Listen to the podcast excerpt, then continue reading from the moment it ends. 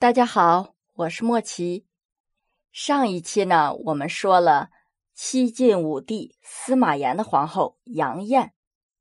那么在他死后呢，杨艳也推荐了他的堂妹杨芷作为司马炎的第二任皇后。司马炎呢，由于特别疼爱杨艳，也就答应了他的要求。那么今天我们就来讲一下司马炎的第二任皇后杨芷，看她是一个什么样的人。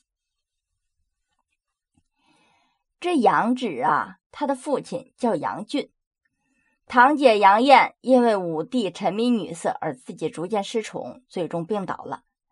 但是杨艳为了保护她的白痴儿子，杨艳就拜托杨芷一定要尽全力。保全太子夫妻二人，因此啊，杨芷也多次的护着太子妃贾南风。在杨艳死后啊，武帝将杨芷娶入宫中，立为皇后。刚才呢，我们提了一句，杨芷的父亲是杨俊，为什么要说他呢？这杨芷的父亲呢，原本是一个小人物，属于无才无德之辈，但是啊，因为他女儿现在是皇后。他自然呢，这身份地位就大为不同了。最终啊，官至太傅。虽然这满朝文武都知道这个杨俊是没什么能耐，这武帝呢也很清楚，但是啊，唯独这个杨俊自己不知道，不仅没有自知之明，还经常想要搬弄权势，对着专权呐非常感兴趣。武帝却是一直重用这个杨俊，为什么呢？因为呀，他的用人哲学就是使真正有才能的人不能掌权，这些人呐有能耐，也就很容易真正的掌握大权。所以啊，这实权不能交给他们。对于那些没什么能耐的人啊，反正他们也没本事，就算是把大权交给他们，他们也做不出什么惊天动地的事情来。就本着这种思想啊。武帝司马炎就放任杨俊，而且啊，这杨俊是什么身份呢？是他皇后的父亲呢，是他的老丈人，这本身就是值得信任的关系。但是他万万没有想到啊，这个老丈人超出了他的想象。正是因为杨俊没有什么才能，他才更觉得自个儿有本事呢。往往这我们说的。一瓶子不满，半瓶子逛的，就说的这种人，本身什么都没有，还觉得自己天放不下，地放不下。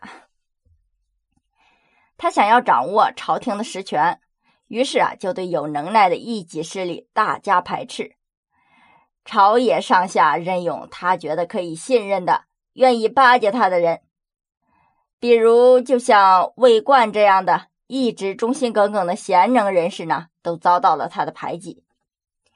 当司马炎终于明白过来的时候，已经太迟了。魏冠已经要告老还乡了，摆脱这个是非之地。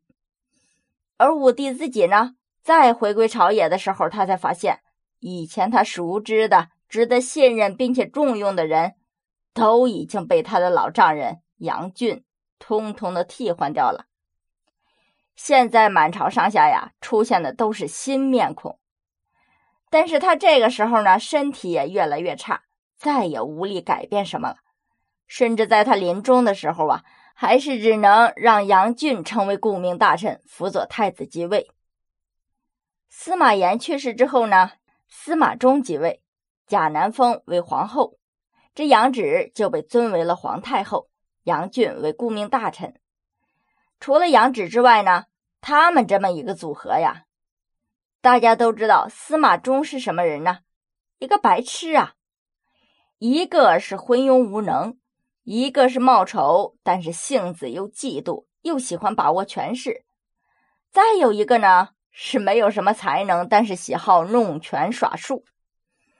大家想想，就是这么一个组合在一起，那自然是矛盾重重啊。虽然这皇帝是司马衷，杨俊呢却完全没有把他当回事儿。那一个白痴算什么呀？所以在他心里呀，事实上自己就是皇帝。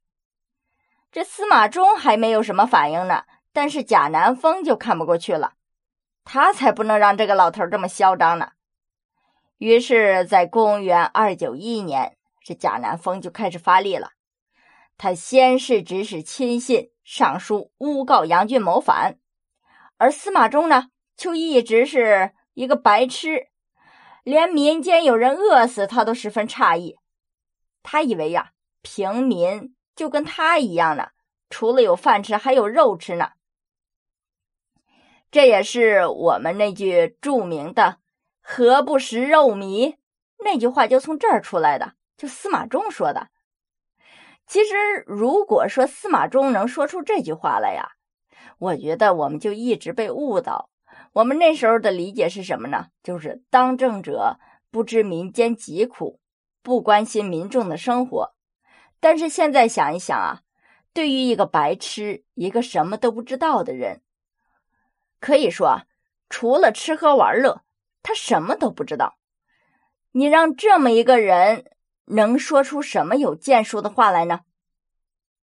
我们翻回来说，所以说啊，这有人说杨俊谋反呢，他就不会去调查，直接全城戒严。于是这贾南风就有了借口诛杀杨俊了。但是不管怎么说，这杨俊始终是杨芷的父亲呢，这杨芷又没有兄弟，他不救老父亲谁救呢？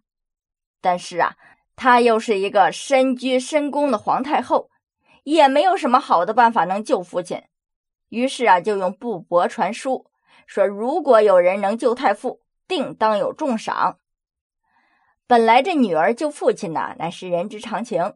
但是这贾南风却因为一直对他有误解，心里啊早就对他怀恨在心，所以啊就污蔑他和杨俊太傅父女同谋。这杨艳在去世之前呢，一再交代他要保全太子夫妻。那么这杨芷一直也是为太子说尽好话，为什么贾南风会对杨芷有误会呢？大家想一下，古往今来的婆媳关系，这贾南风啊，一直是生性嫉妒，在宫里面呢。经常做出一些为了一己私利就坑害别人的事情。武帝呀，曾经一度要废掉这个太子妃，但是杨芷啊，就出于对姐姐的承诺，尽量保全贾南风，还要保全太子不要被废掉。在武帝面前呢，是说尽了好话。按说这样，这贾南风就应该心存感激呀，但是。这杨芷啊，也要适当的教训一下贾南风，注意他的行为要多加改正，否则呀，那不可能次次都得到武帝的谅解。这贾南风啊，我们之前也说了，他是一个生性善妒的人。如果她是一个心胸宽阔的女人，那就没有这事儿了。贾南风啊，就见杨芷教训他，他就非常不满。他就觉得呀，武帝要废掉他，这个意思啊，肯定是杨芷的意思，就认为呀，这一切都是杨芷在与他作对，处处针对他。亲婆媳之间还经常会有一些不对付呢，更何况一个后婆婆呢？所以呀，从此贾南风的心里就埋下了记恨之仇，等着报复他的一天。这一下机会来了。贾南风就污蔑皇太后杨芷与他父亲是一伙的，想要谋反篡位。司马衷啊，就听从皇后贾南风的谗言，把这皇太后杨芷贬为了庶人，还将她押送至冷宫。